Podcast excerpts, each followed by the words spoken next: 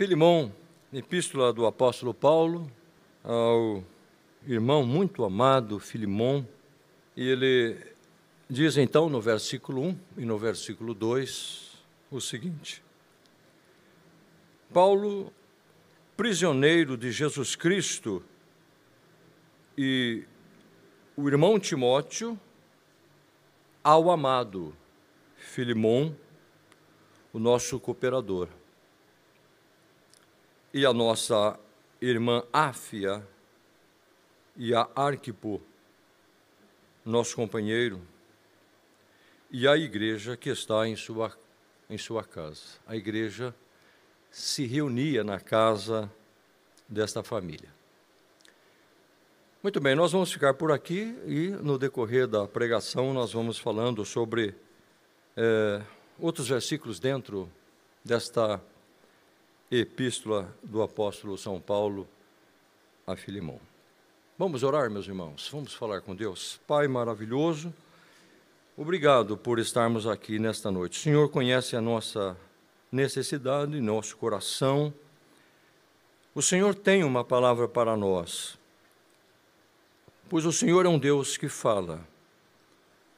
A Sua palavra diz: onde estiver dois ou três reunidos em meu nome, ali eu estou no meio deles. Nós cremos, Senhor, que o Senhor está aqui. Por isso, Senhor, fale ao nosso coração nesta noite. Que o Senhor me use para abençoar a tua igreja. Que o teu nome, Jesus, seja grandemente glorificado nesta hora para todo sempre. Nós oramos em nome de Jesus e te agradecemos. E todos dizem amém. O livro de Filemão não é uma uma metáfora, uma, uma parábola. É uma epístola. Qual a diferença, pastor, de epístola e de carta? Epístola é quando se se destina uma carta a uma pessoa, quando ela é pessoal. E uma carta é quando ela é dirigida, ela é escrita e é enviada a uma igreja, a mais de uma pessoa. No entanto,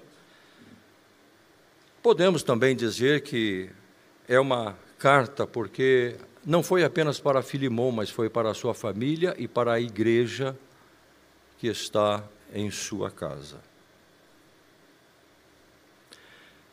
A epístola eh, de Paulo a Filimão, ela foi escrita na prisão.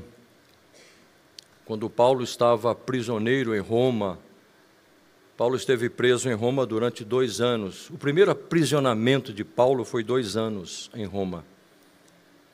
E ele então, no ano 60 aproximadamente depois de Cristo, ele escreve essa carta a Filemão.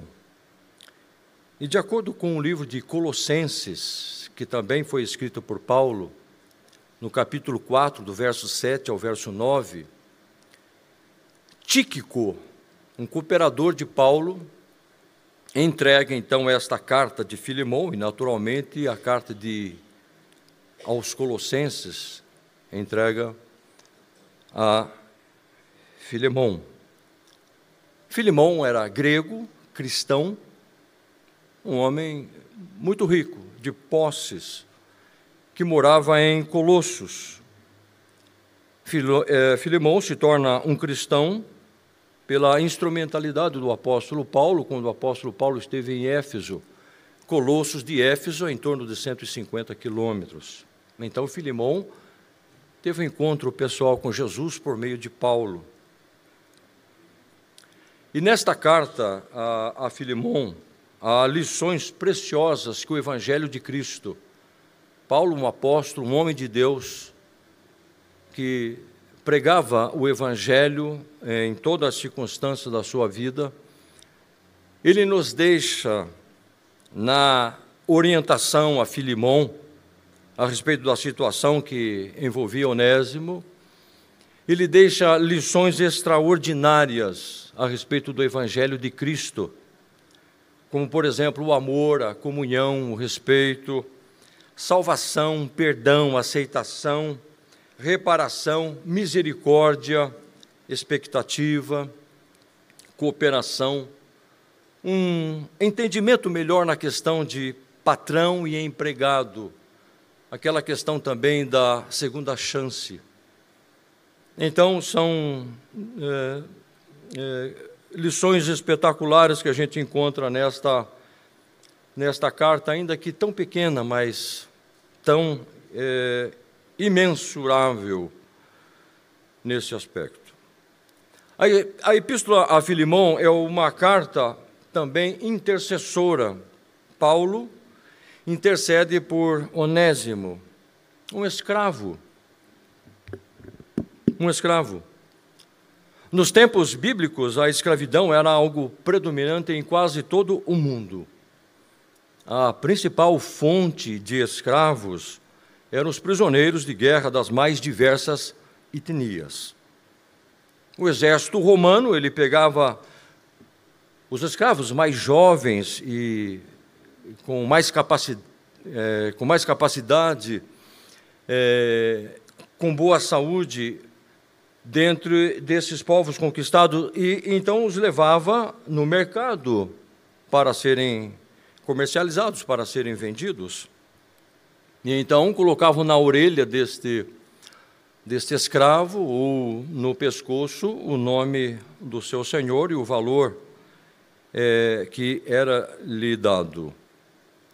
O número de escravos no primeiro século, nos tempos de Paulo, nos tempos de Jesus também, nos tempos de Paulo, até o ano 100 da era cristã, era um, nome, era um número muito grande, chegando a constituir 40% da população de uma cidade, para nós termos uma ideia.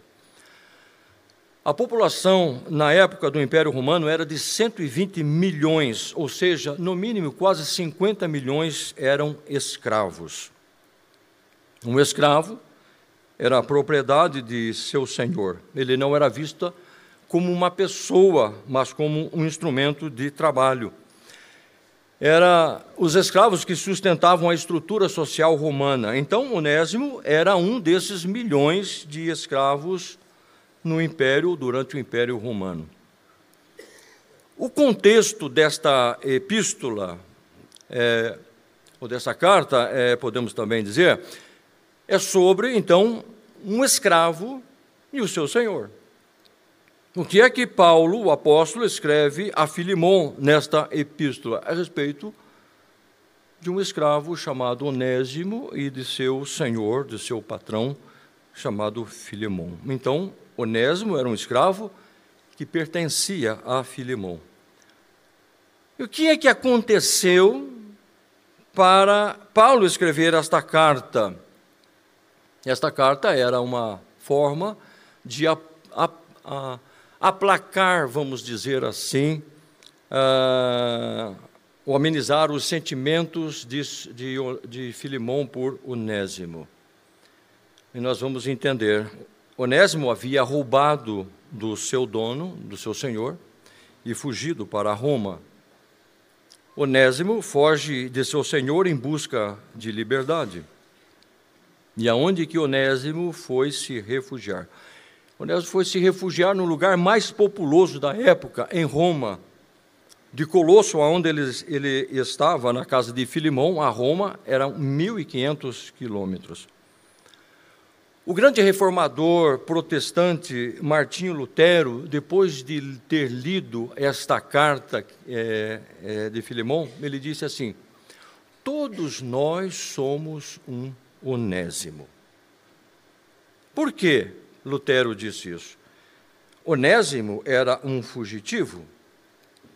Onésimo lembra perfeitamente a nossa vida de rebelião.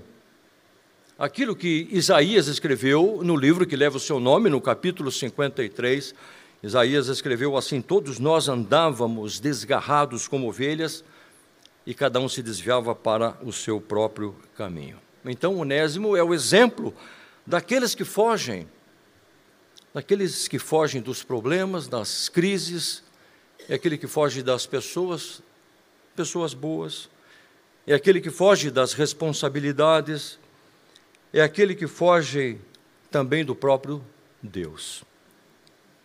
Então eu pergunto nesta noite: algum fugitivo aqui? Alguém que está fugindo de Deus? Alguém que está fugindo? Mas o final aqui da carta, ou durante o contexto do meio da carta ao final, é, há uma, uma, uma graça, uma coisa maravilhosa, porque Onésimo ele se converte a Jesus. Então, os caminhos de Onésimo e Paulo cruzaram-se, resultando na conversão de Onésimo. A carta nos ensina que podemos fugir do homem, mas nós não vamos conseguir fugir de Deus. Não importa até onde tenhamos ido, não importa até, uma, até onde uma pessoa possa ter ido, os braços poderosos do Senhor o alcançará e o trará de volta. Como disse o escritor cristão Warren Wisbert, Onésimo foi para Roma como escravo, mas voltaria para Colossos como um irmão em Cristo Jesus. A primeira lição que eu vejo lendo essa carta, nós poderíamos aqui é, extrair muitas coisas, muitas coisas, mas eu quero, eu quero extrair sete lições muito importantes que eu vejo nessa carta. E a gente pode começar pelo, pelos versículos que nós lemos, versículo 1 e versículo 2. Se você observar, é, Diz assim então: Paulo, prisioneiro de Jesus Cristo, o irmão Timóteo, ao amado Filimão, nosso cooperador, e a nossa irmã Ápia e a Arquipo, nosso companheiro, e a igreja que está em sua casa. Paulo, ele inicia a carta dizendo que é prisioneiro de Jesus Cristo, prisioneiro de Jesus Cristo, destaca o irmão Timóteo e menciona Filimão. Paulo vê Jesus acima de si, vê o seu irmão Timóteo ao seu lado e Filimão diante de si. Paulo, ao dizer o versículo 1 e o versículo 2 para nós, ele não se vê como prisioneiro, ele diz: ele não se vê como prisioneiro de Roma, do imperador romano. Ele não se assusta com a espada romana. Ele diz: Eu sou prisioneiro de Cristo. Você não vê uma reclamação, você não vê uma murmuração, e você não vê também alguém com pena de si mesmo, mas ele aceita qual for a situação por causa do Evangelho. E ele continua a falar, ele continua a mencionar ainda.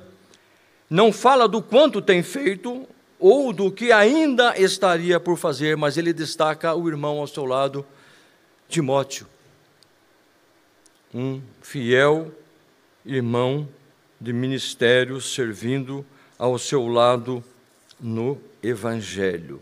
Paulo estava lá na prisão e Timóteo estava lá junto dele. Ao mencionar Filimão, seu cooperador no Evangelho, fala dele com amor e respeito. Então a gente pode entender assim: quem vê Jesus acima de si, também enxerga o irmão que é fiel ao lado e tem expectativa naquele que está diante de si, Filimão. Estou dizendo isso porque o versículo 21 puder colocar no telão, está escrito assim: ó, Eu estou certo da tua obediência, sabendo que farás mais do que eu estou pedindo. É uma expectativa. Por certo, Filimão já fez muitas coisas para cooperar com Paulo, mas Paulo tinha expectativa nele ainda. E aí a gente pode entender a expectativa de Paulo, porque a lei romana permitia ao senhor de escravos executar um escravo rebelde. Mas Filimão era um cristão. Porém, se perdoasse Onésimo, o que é que os outros senhores e os outros escravos também iriam pensar? Por outro lado, se o castigasse, como isso afetaria o seu testemunho? Filimão estava diante de Paulo. Filimão está livre. Filimão precisa assumir riscos e desafios. Filimão precisa sair da sua zona de conforto, como Onésimo, Onésimo depois teve que sair. Estou dizendo isso porque a carta ela foi escrita e foi destinada ao amado Filimão a um desejo, uma expectativa em Paulo em ser atendido. Se haverá perdão, se haverá reconciliação, se haverá aceitação por parte do Senhor Filimão a Onésimo. Filimão terá que sair um pouco mais da sua zona de conforto. A expectativa de Paulo estava em Filimão, como estava também em toda a sua casa, é o que nós vemos no versículo 2. Ele diz: E a nossa irmã Áfia e a Arquipo, e para toda a igreja que se reunia na sua casa. Áfia se refere à esposa de, de, de, de Filimão. Paulo a inclui em seu pedido. A opinião dela também deveria ser considerada no que se referia a receber novamente o escravo Onésimo em casa. Certamente ela compartilhava da decepção do marido em relação à fuga de Onésimo, até porque, segundo a tradição da época, as esposas supervisionavam as tarefas dos escravos. Paulo menciona uma terceira pessoa, Arquipo, provavelmente o filho do casal, o dirigente, o líder da igreja, como diz o texto, a igreja que está em sua casa. Ou seja, a carta deveria ser lida por todos. Todos precisavam ter o mesmo parecer, todos precisavam ter o mesmo sentimento na circunstância que envolvia um escravo onésimo que tinha fugido, estava na prisão, se encontrou com Paulo, se converteu e foi mandado de volta. Era a hora da teologia, da pregação, da música sobre perdão e aceitação ser colocada em prática por todos. A esposa deveria se unir ao esposo no tratamento dado a Onésimo. O filho Arquipo, líder da igreja, deveria, por sua vez, orientar a igreja aos colossenses quanto à recepção e falatórios a respeito do passado do escravo Onésimo. Então você imagine uma noite de culto, todos assentados, e o escravo fujão do lado ali.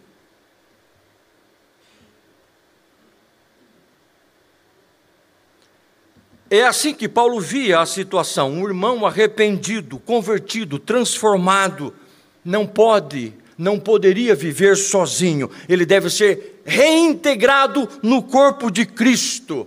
É o que Paulo diz ainda no versículo 17. Paulo chega a dizer que deveriam receber Onésimo como se fosse ele mesmo. Com bexigas, com bolo, Olha que Paulo diz: se portanto me consideras companheiro, recebe-o como se fosse a mim mesmo. Você percebe como Jesus derruba as barreiras entre as pessoas? Como chegou, pense um pouco, como chegou Onésimo naquela prisão. E a companhia de Paulo, a presença de Paulo, a conversa que ele começa a ter com Paulo, transformando o coração de Onésimo transformando também a situação entre Onésimo e a família de Filimão. O Evangelho de Jesus é extraordinário. A segunda lição que nós podemos compreender a respeito desta epístola a Filimão, não importa para onde uma pessoa pode ter ido, Deus alcança os fujões aonde quer que eles estejam. Sabe o que eu entendo quando leio esta epístola e eu vejo essa situação? Todo fujão tem que parar de fugir. Todo fujão tem que parar de correr. porque se ele não parar de correr, as consequências serão graves. Diz a história que um escravo fujão poderia se associar a bandos de ladrões.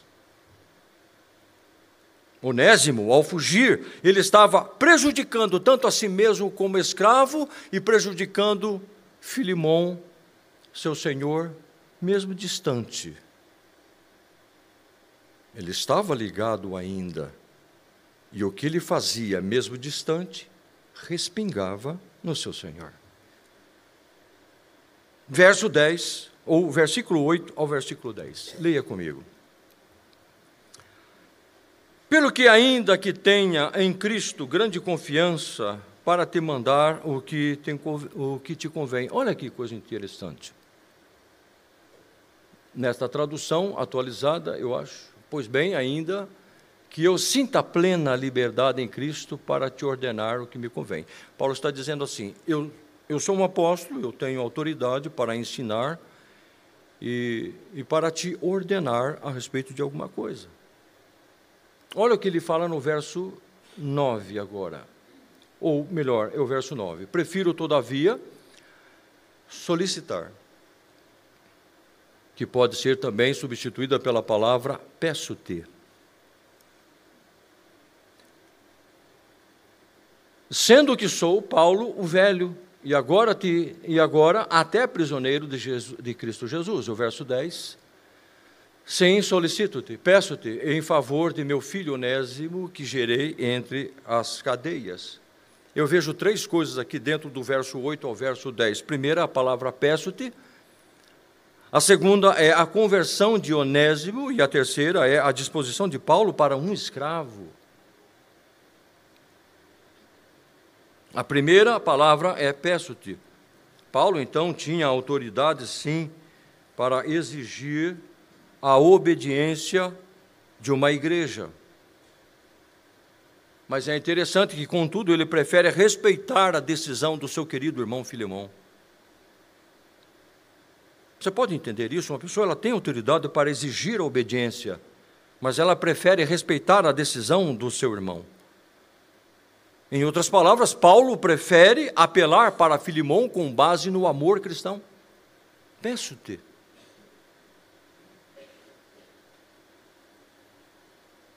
Penso eu que os resultados são melhores. Paulo ensina que, mesmo quando temos o direito de mandar, podemos pedir.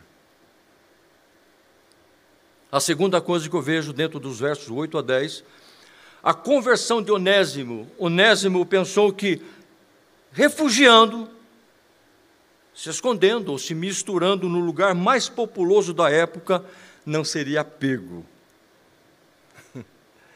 Ninguém pode fugir de Deus. Davi disse: Para onde me fugirei do teu espírito? Para onde? No alto, embaixo? As tuas mãos, os teus olhos estarão sobre mim? O pastor John MacArthur, ele disse que num relance, quando você olhasse para a rua de Roma, seria muito difícil você distinguir da multidão um escravo, porque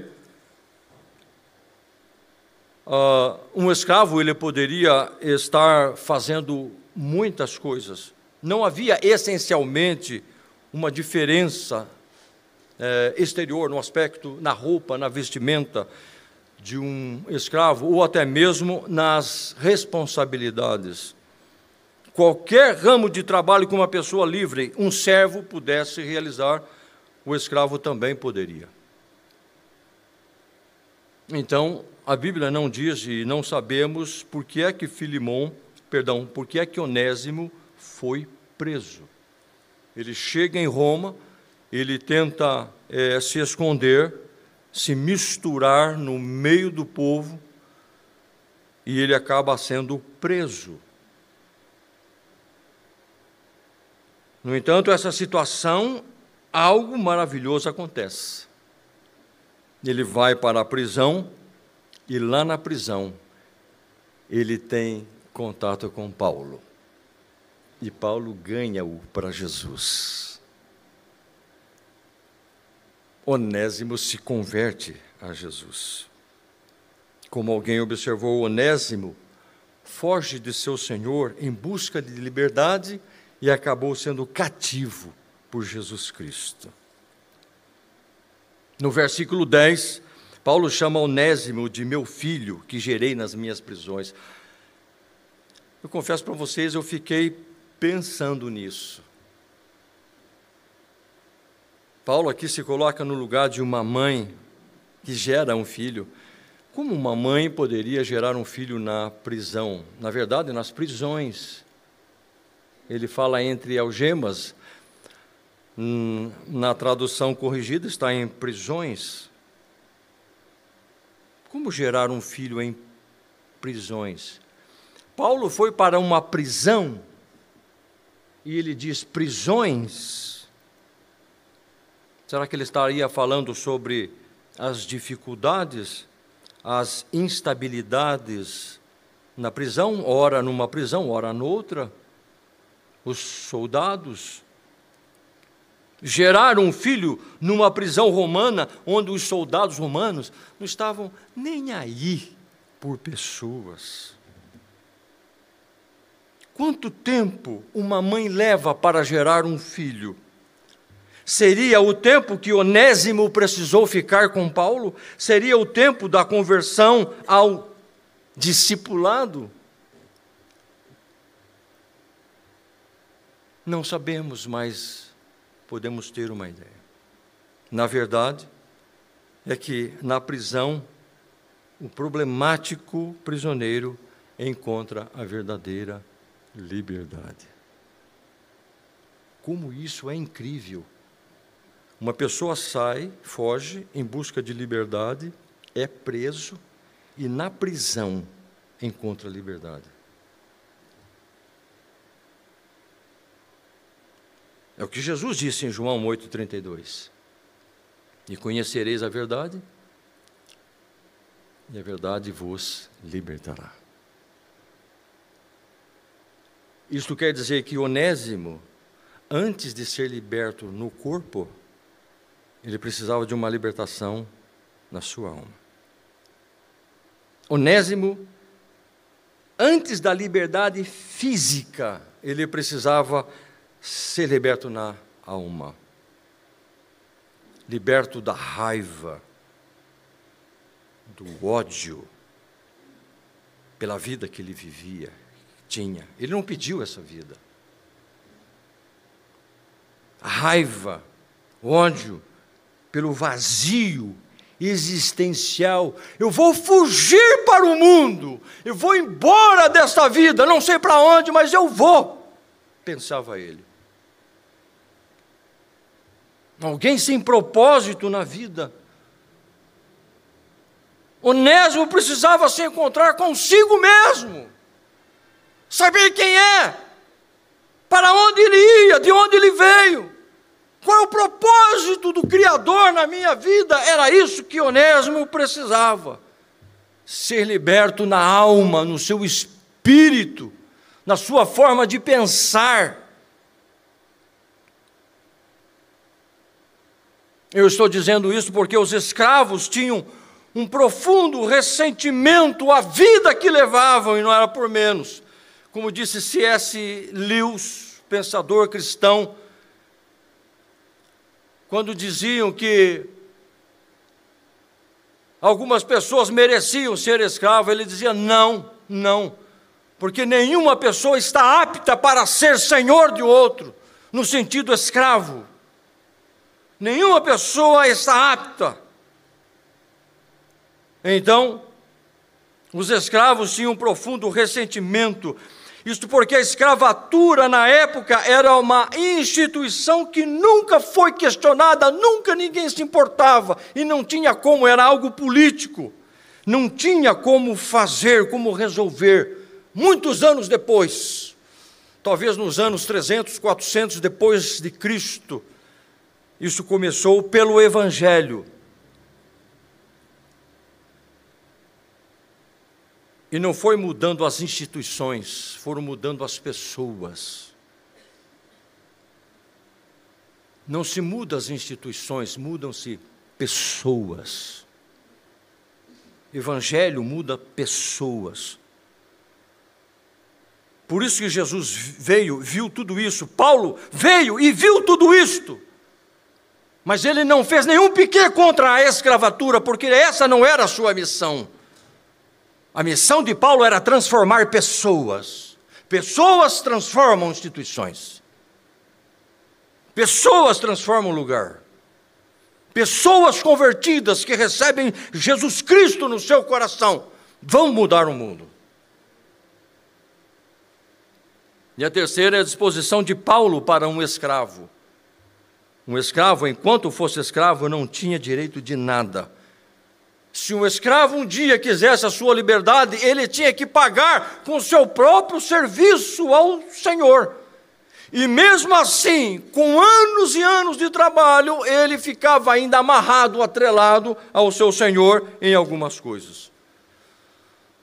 Você sabia que no contrato de compra e venda de um escravo vinham as cláusulas do que um escravo estaria sujeito?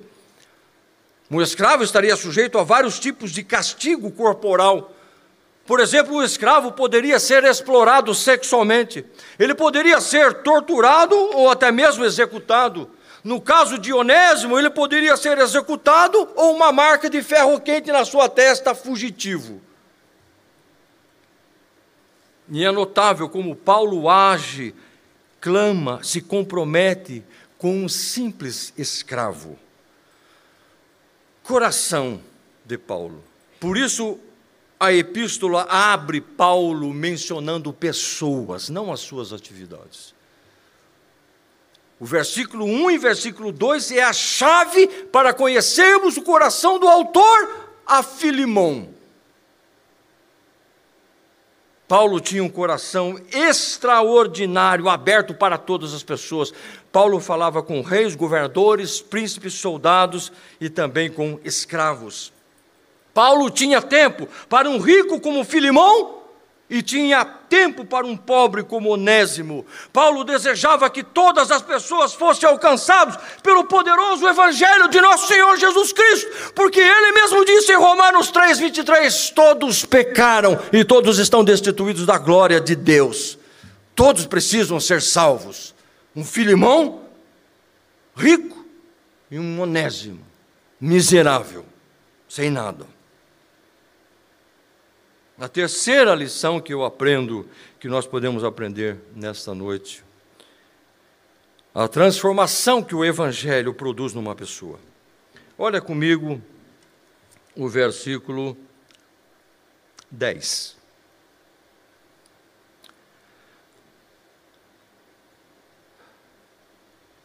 Versículo 10. Uh, ah, perdão, versículo 11, desculpe, versículo 11 o qual no outro tempo, antes, te foi inútil, atualmente, porém, é útil, tanto a ti como a mim.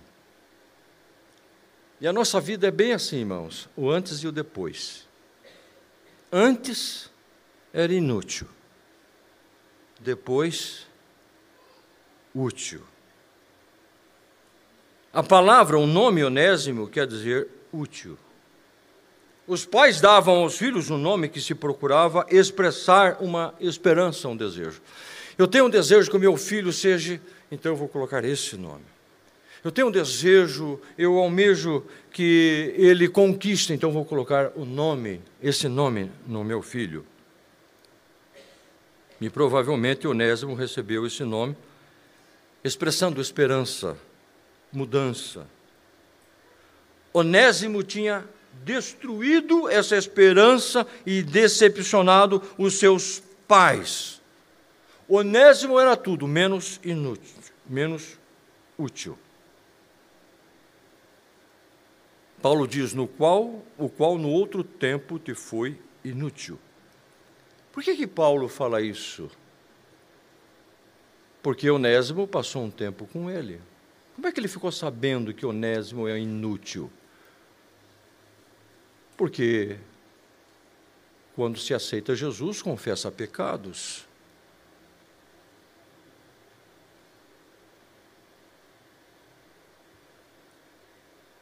Então, Paulo ficou conhecendo pela confissão. Ele não coloca a confissão, ele coloca inútil. Paulo está colocando ali, escrevendo ali, o que Onésimo, por, por certo, falou para ele o que fazia. Olha, eu era assim, eu fazia isto, eu praticava aquilo. O Paulo só ouvindo e levando ele a Jesus.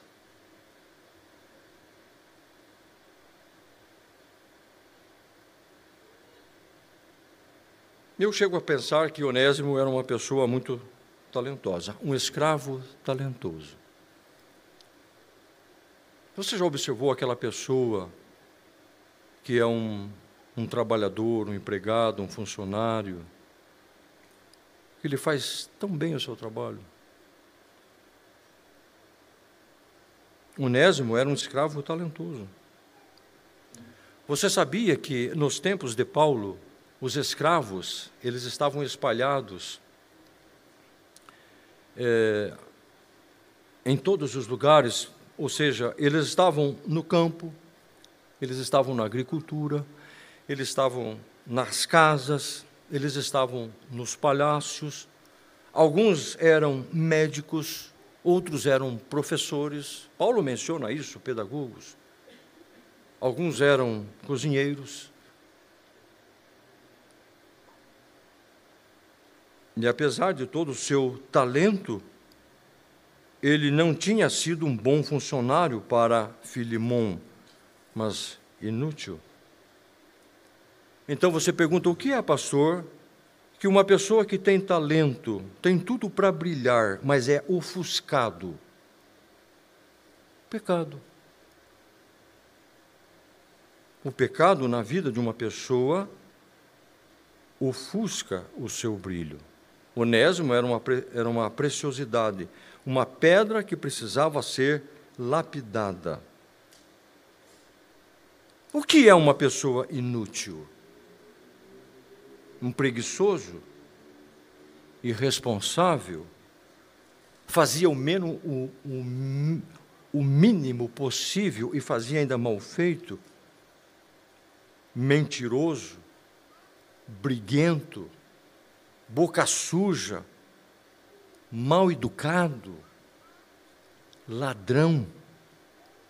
No entanto, no mesmo versículo 11, olha o que diz na parte B do versículo. Paulo diz assim: Mas agora a ti e a mim ele é muito, não é mais só útil, ele é muito útil. Por que é que Paulo está falando muito útil a mim e a Filimon? Porque agora ele poderia servir na vida natural e na vida espiritual. Depois da sua conversão, depois de passar um tempo com Paulo, provavelmente num discipulado, Onésimo agora era uma pessoa diferente. Por isso que ele libera Onésimo. Jamais ele mandaria Onésimo de volta para o seu Senhor se ele não visse, se ele não constatasse mudança. Jamais. Agora sim, Onésimo cumpriria as suas tarefas diárias. Ele poderia contribuir nas suas tarefas ao lado de Filimão e as espirituais que aprendeu com Paulo e Timóteo e toda a sua equipe que ele menciona nos versículos finais. Veja uma coisa: a conversão de Onésimo não transformou Onésimo, escravo, num senhor. A conversão deixou ele como escravo. Onésimo não chegou em Colossos dando ordens. No entanto, Paulo falou para Filimão: olhe para ele de forma diferente, porque agora ele é um irmão. Mas Onésimo não chegou todo faceiro dizendo assim: Eu sou crente e agora eu vou mandar nisso aqui. Não. Não. Ser crente não mudaria. Filimão era patrão e ele continuaria sendo um empregado de Filimão. Se Onésimo continuou ou não como escravo, isso nós não sabemos. Mas Paulo deixa duas coisas bem claras aqui. Primeiro, em termos espirituais, Filimão e Onésimos eram iguais. Filimão, um cristão, que agora tinha um escravo cristão. Então, um patrão cristão tem um empregado que é cristão e coloca os dois na mesma posição em Cristo Jesus. É interessante o Evangelho de Jesus, a igreja, o corpo de Cristo, porque nivela todo mundo, somos iguais. Aqui dentro tem patrão e tem empregados, mas todos diante de Jesus somos iguais. É o que Paulo escreve em 1 Coríntios 12, 13: Pois todos nós fomos batizados em um espírito, formando um corpo, quer judeus, quer gregos, quer servos, quer livres, e todos temos bebido de um espírito. Só que Onésimo agora era um funcionário diferente.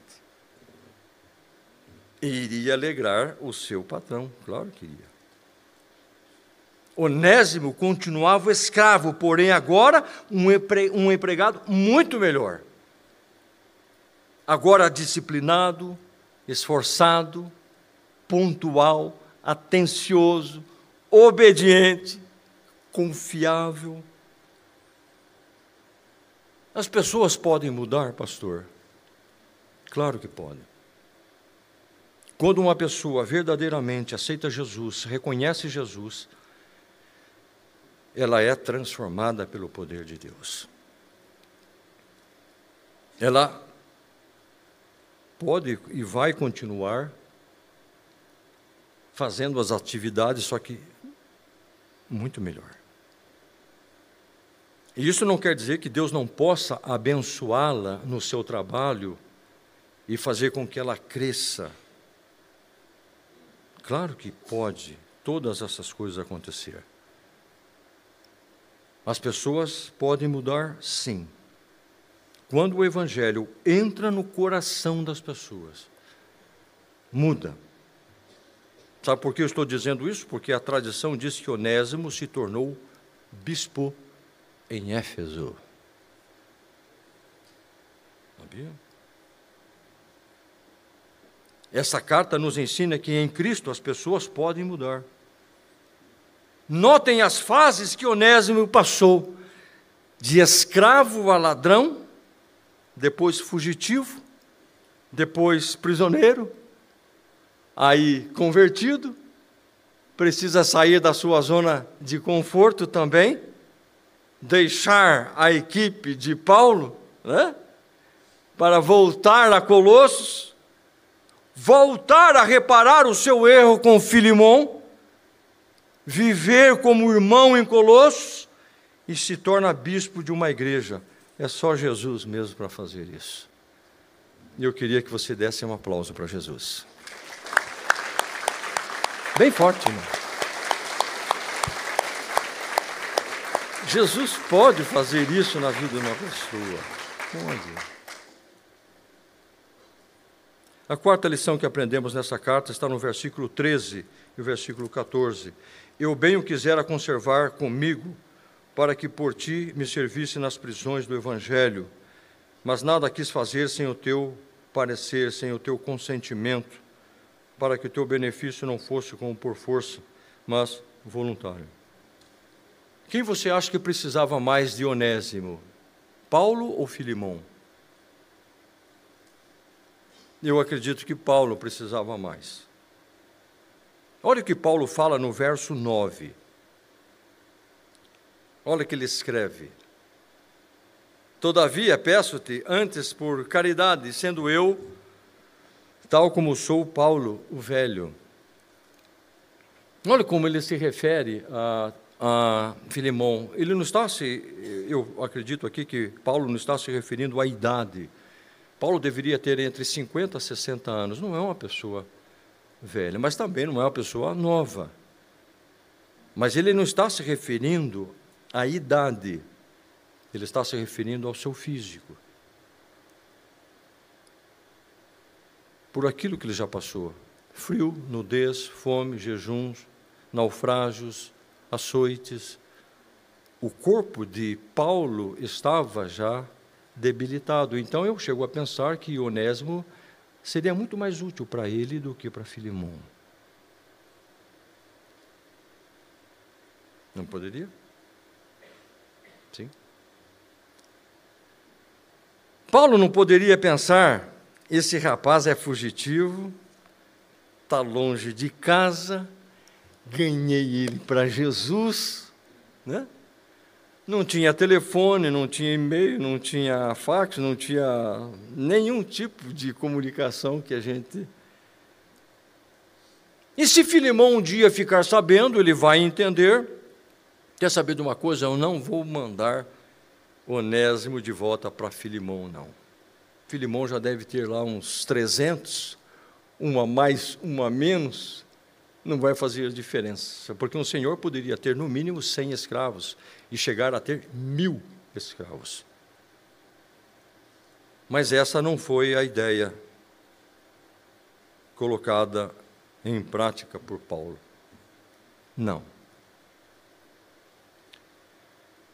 A história então conta que um senhor poderia ter mil escravos. Se Paulo tivesse agido assim, ele estaria sendo ilegal à lei romana e ele estaria também causando uma ruptura na sua amizade com Filimão. E o que é que Paulo nos ensina então aqui? Paulo nos ensina nessa carta que o reino de Deus, que no reino de Deus precede o amor e o respeito. Paulo não se aproveita do amor e da bondade de Filimão. Ele poderia ficar com Onésimo. Mas o que é que ele escreve? Versículo 13, versículo 12. Em outras palavras, eu vou, enviar ele a você, recebe ele como o meu coração. Eu bem o quisera eh, conservar comigo, para que por ti me servisse nas prisões do Evangelho, mas nada quis fazer sem o teu parecer. Paulo entende que é muito melhor enviar Onésimo do que retê-lo. É muito melhor enviar do que retê-lo. Paulo coloca o envio de Onésimo a seu Senhor acima das suas necessidades e dos seus desejos. Olha que coisa, irmãos. Eu preciso desse rapaz aqui ele é tão talentoso, tão útil, mas eu não posso. Como esse rapaz me seria útil? Como ele poderia me ajudar nas minhas prisões, nas minhas algemas? Mas vá. Por quê? Porque Paulo não queria empurrar goela abaixo de Filimão. Paulo entende que é muito melhor obedecer por amor e não por obediência forçada. Essa é uma característica do Evangelho de nosso Senhor Jesus Cristo, a entrega voluntária. Amor. O resultado é muito maior, é muito melhor. A quinta lição que nós aprendemos nessa carta está no verso 15. Leia comigo, por favor. Diz assim: Porque bem pode ser que ele te tenha separado de ti por algum tempo, para que o retivesse para sempre. Este versículo é extraordinário, irmãos. Olha que versículo maravilhoso, porque bem pode ser que ele se tenha separado de ti por algum tempo. Filimão não estava entendendo, Onésimo se foi. Mas Paulo vê aqui a providência de Deus. É como se Paulo tivesse dizendo assim: Filimão, entenda, entenda um pouquinho. Nisso tudo aí que está acontecendo, o que aconteceu, não tem a mão de Deus.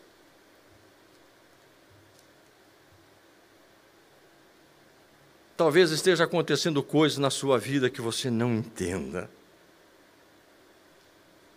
E a gente não vai entender mesmo. Mas saiba de uma coisa que Deus está agindo na circunstância. Ah, está.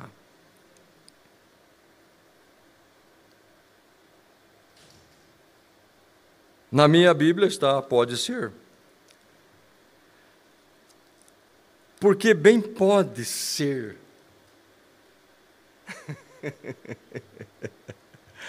meu Deus. Porque bem pode ser, Filimão.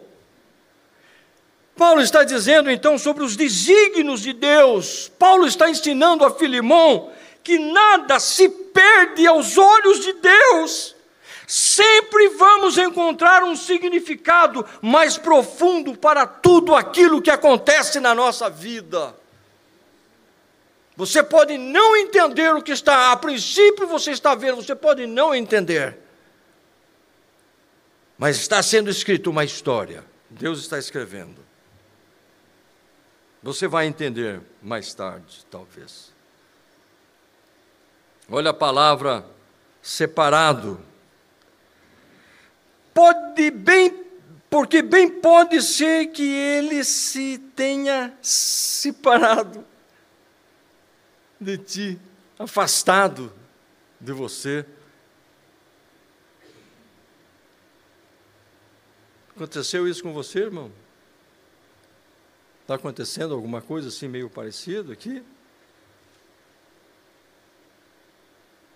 Talvez no pensamento de Onésimo era fugir para nunca mais voltar.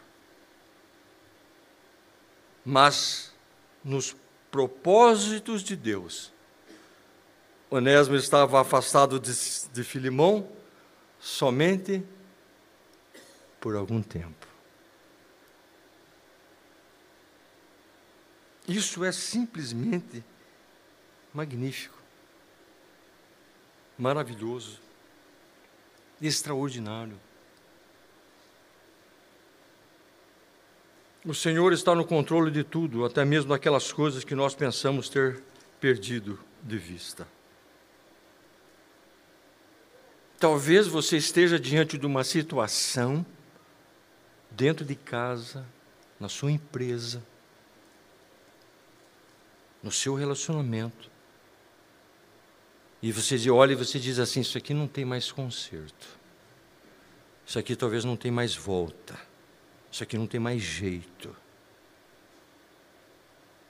Você pode concluir assim, mas Deus ainda não.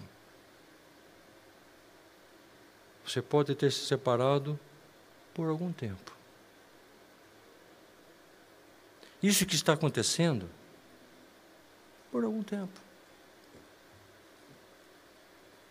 Por algum tempo. Agora, o versículo o restante do versículo fecha esse pensamento maravilhoso. Porque bem pode ser que ele se tenha separado de ti por algum tempo, para que o retivesses para sempre.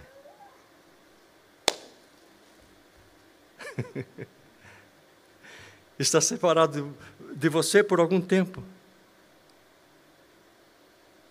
para que você não o perca mais, mas que você o tenha para sempre.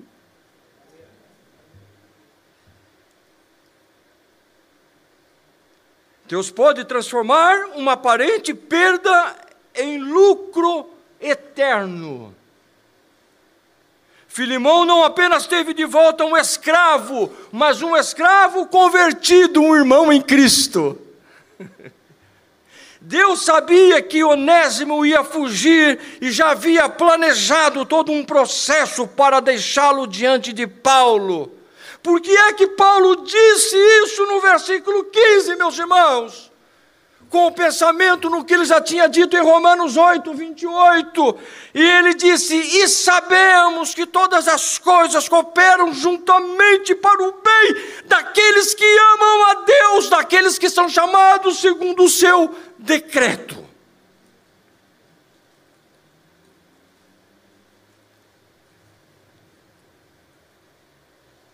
É incrível como Deus tem propósito num escravo.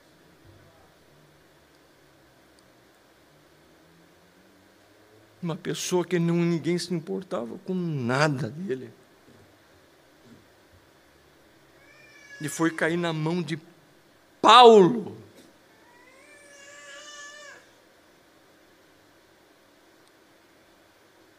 A sexta lição, penúltima lição, está no verso 17.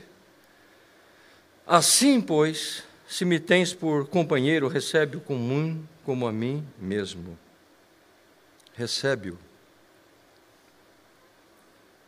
Lembra que eu falei no começo aqui, meus irmãos, sobre desafios, sobre aceitar desafios e expectativa. Se você observar essa palavra, também se repete. Recebe. Recebe.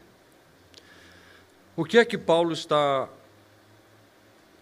querendo dizer aqui, verso 17: Assim, pois, se me tens por companheiro, se você me considera, se você me tem por irmão, eu ganhei você para Jesus. Olha a apelação de Paulo, os meios, por amor, contato, com jeito. Se você me considera, recebe-o. Como a mim mesmo, como se você estivesse recebendo a mim mesmo. Paulo está falando aqui, meus irmãos, a respeito daquilo que nós pregamos, a respeito daquilo que nós ensinamos e até mesmo cantamos ao servir ao Senhor na obra de Deus na igreja. E eu não tenho dúvida nenhuma, porque já tive experiência com isso, mas o que eu, o que eu quero dizer é assim: é como se Paulo estivesse orientando, abrindo a mente de Filimão, explicando para ele: tudo que você faz, prega, ensina, canta, você vai ser, você vai ser colocado em prova. E quando você for colocado em prova, a respeito daquilo que você prega, ensina e canta, você vai ter a chance de dar um exemplo se realmente você acredita nisso. Quando você estiver vivendo aquilo, você vai dizer assim: Eu já preguei sobre isso, eu já cantei sobre isso. Sabe? Sabe? Aquela situação que você passa e você disse assim: e você pensa assim: eu já falei isso para alguém. Você pode ter certeza que isso vai acontecer. Se já não aconteceu muitas vezes. Então, o versículo 17 é como Paulo estivesse lembrando Filemão assim: lembra daquela lição sobre perdão e reconciliação? Filemão, lembra? Lembra? Lembra que a gente cantava sobre perdão e reconciliação e amor e, e comunhão? A hora chegou. O momento chegou de você demonstrar isso. A hora é agora de ver se isso funciona. Reintegre Onésimo como escravo e irmão. Receber novamente Onésimo não é dar a ele as piores tarefas. E era esse o receio que provavelmente os comentaristas dizem que era o receio de Onésimo, quando ele chegasse lá em Colossos. Como é que Filimão vai me tratar? Eu roubei, fugi, causei um prejuízo, fiquei distante, ausente, era dele. E agora, como é que ele vai me tratar? O que Paulo está dizendo é que quando ele chegasse, não faça pouco caso dele. Não dê a ele as piores coisas para fazer. Não trate com desrespeito. Não ponha de lado. Não é isso. O que você precisa fazer é perdoá-lo de coração e sem lançar em rosto o prejuízo causado, sem aplicar o castigo que ele merece. Era isso que Paulo estava dizendo. Recebe-o como a mim mesmo. Você acha que Filimão, como que você acha que Filimão receberia Paulo? E era isso que Paulo estava falando. Como alguém definiu misericórdia e a graça de Deus. Misericórdia consiste em Deus não nos dar aquilo que merecemos. E a graça consiste em Deus nos dar aquilo que nós não merecemos a salvação. Eu vou repetir: misericórdia consiste em Deus não nos dar, não nos dar aquilo que merecemos, a condenação. Nós merecemos, mas Deus, na sua misericórdia, não nos dá. A graça consiste em Deus nos dar aquilo que não merecemos. Nós não merecemos, mas Deus nos torna merecedor a salvação. E a última lição está no versículo 18, quero ler com você, para nós encerrarmos então esta palavra. E se te fez algum dano, ou te deve alguma coisa, põe isso na minha conta.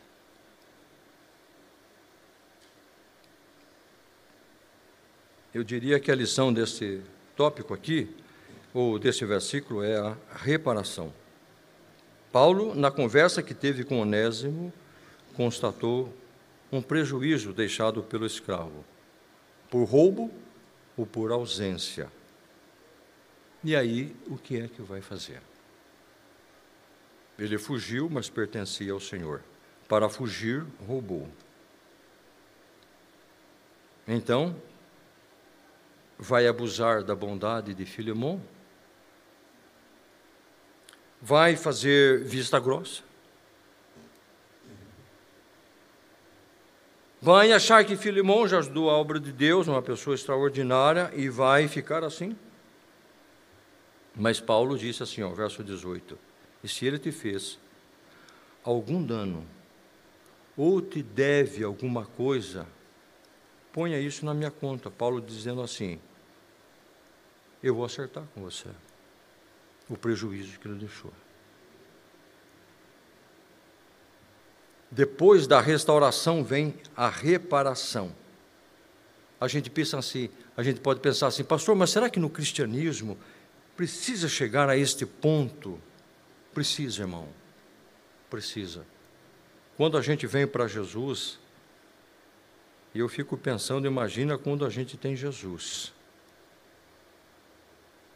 Quando a gente vem para Jesus, a gente deixa muitas coisas para trás. E a gente precisa deixar. Mas, de uma certa forma, a gente vai para frente, aceita Jesus, mas a gente retorna para o passado. Como assim, pastor? Para a gente reparar o passado. Ou aquilo que a gente pode e deve fazer.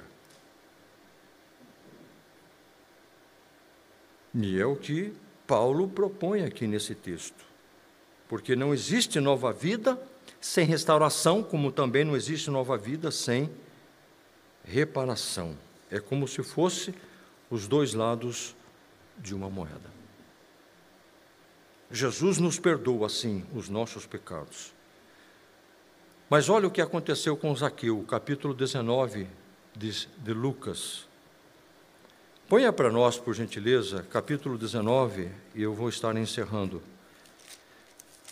O verso, o versículo, deixa-me ver aqui, o versículo, pode ser o versículo 8, que finaliza o pensamento de Zaqueu e levantando-se Zaqueu. Jesus entrou na casa de Zaqueu. Vocês conhecem a história.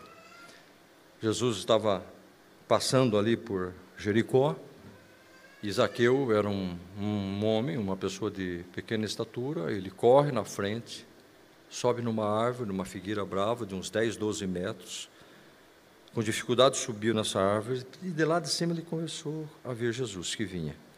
E Jesus para debaixo daquela figueira, olha para Zaqueu e diz assim: Desce-me depressa, porque hoje convém pousar em tua casa. Quem era Zaqueu? Não era apenas um homem de pequena estatura, ele era um coletor de impostos. Ele era um judeu que trabalhava para o serviço romano, cobrador de impostos. O romano, é, o governo romano estipulava um valor, mas ele cobrava além por isso a Bíblia menciona que era um homem rico.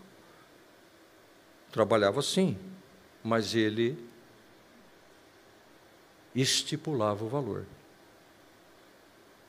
Era ele que estipulava o valor que deveria ser cobrado.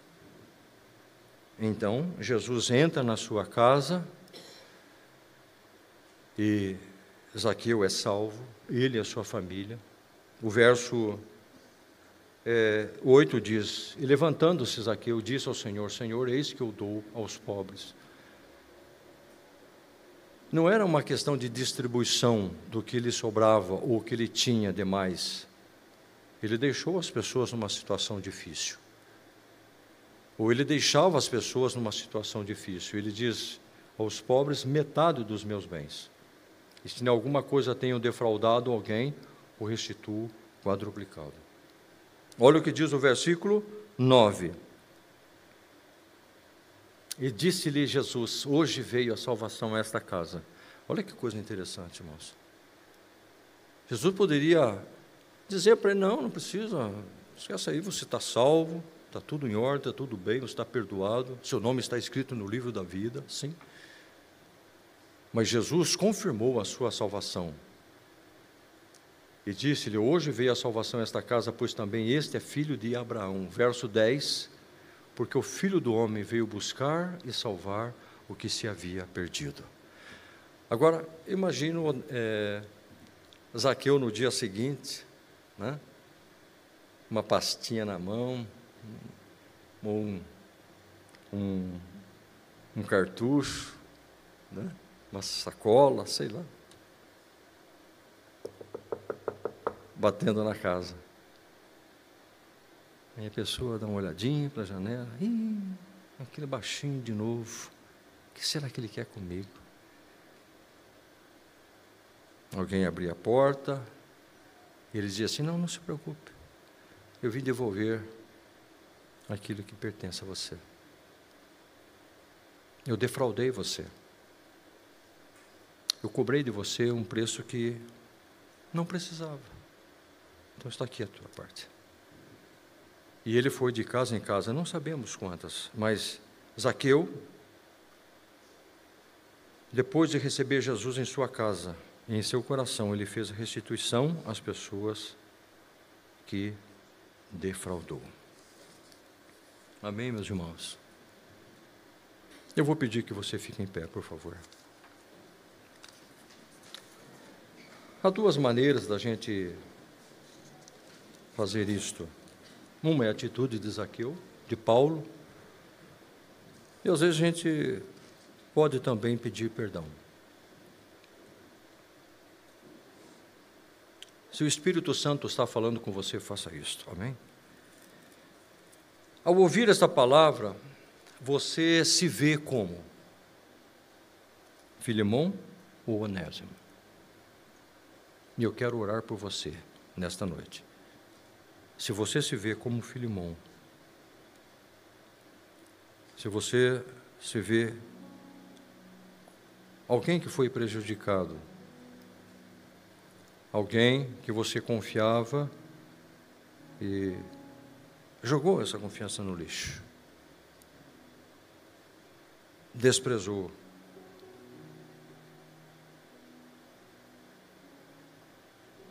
Talvez você tenha dificuldade de perdoar pessoas, de receber, de aceitar.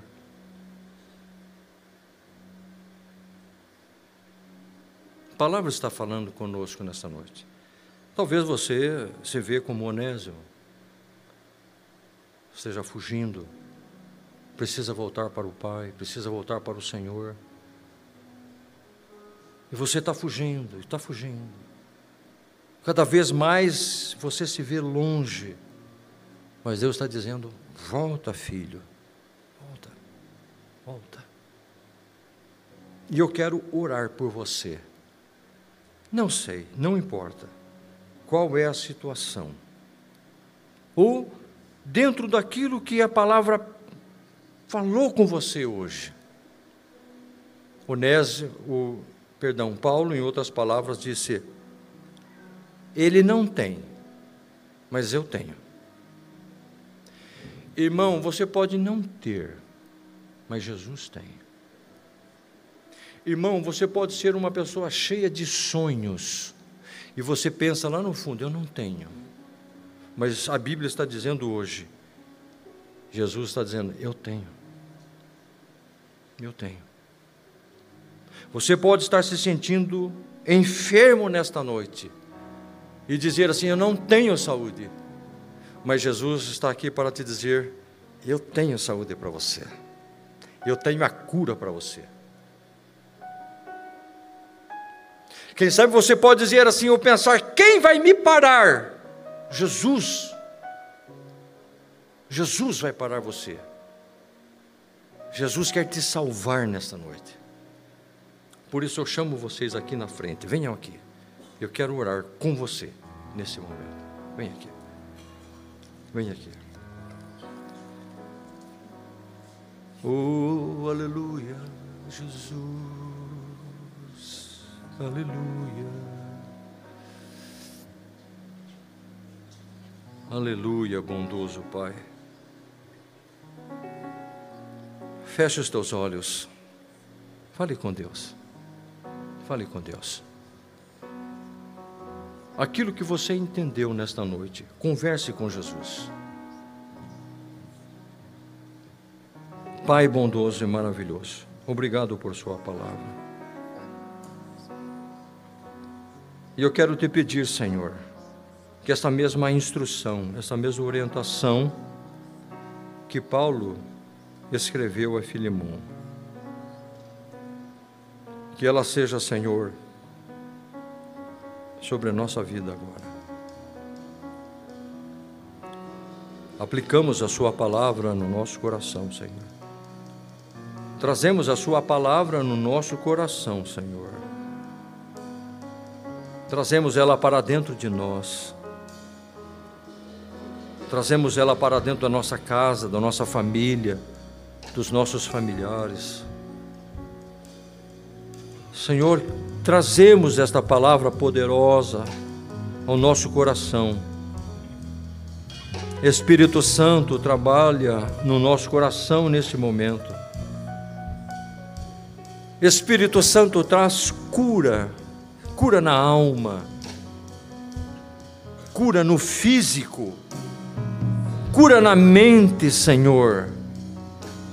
Traz cura nos relacionamentos. Tu és poderoso, Senhor. Tu és maravilhoso, magnífico para fazer isto, Senhor. Senhor pode todas as coisas e por isso nós estamos aqui diante do teu altar, crendo, confiando que somos transformados por este poder, poder da Sua palavra, poder da presença do Teu Espírito, Senhor. Te louvamos e te bendizemos, ó Senhor, porque a Sua palavra é lâmpada para os nossos pés, é luz para o nosso caminho. É ela, Senhor, que nos faz vermos, ó Deus, por onde estamos pisando, trilhando e nos corrige ela nos adverte, ela nos chama a atenção ela nos chama para a comunhão, Senhor amado. Senhor maravilhoso, salva nesta noite, traz paz na mente, traz paz no coração, Senhor. Se existe, se há conflito, Senhor, aqui nós aprendemos, ó Deus, como como apaziguar, como ter paz. E que esta paz, Senhor, venha reinar, venha sobre cada um, venha sobre as famílias, Senhor, em nome de Jesus. E por isso nós estamos aqui, Senhor, para sermos abençoados. E aqui que somos fortalecidos pela tua presença, Senhor em nome de Jesus. Em nome de Jesus. Senhor, eu peço que o Senhor cure os doentes, cure os enfermos. Que o Senhor restaure a saúde daquele, Senhor, que está sofrendo no seu físico. Não temos, mas o Senhor tem. O Senhor é poderoso e é grandioso para nos salvar. Nós oramos, Pai, em nome de Jesus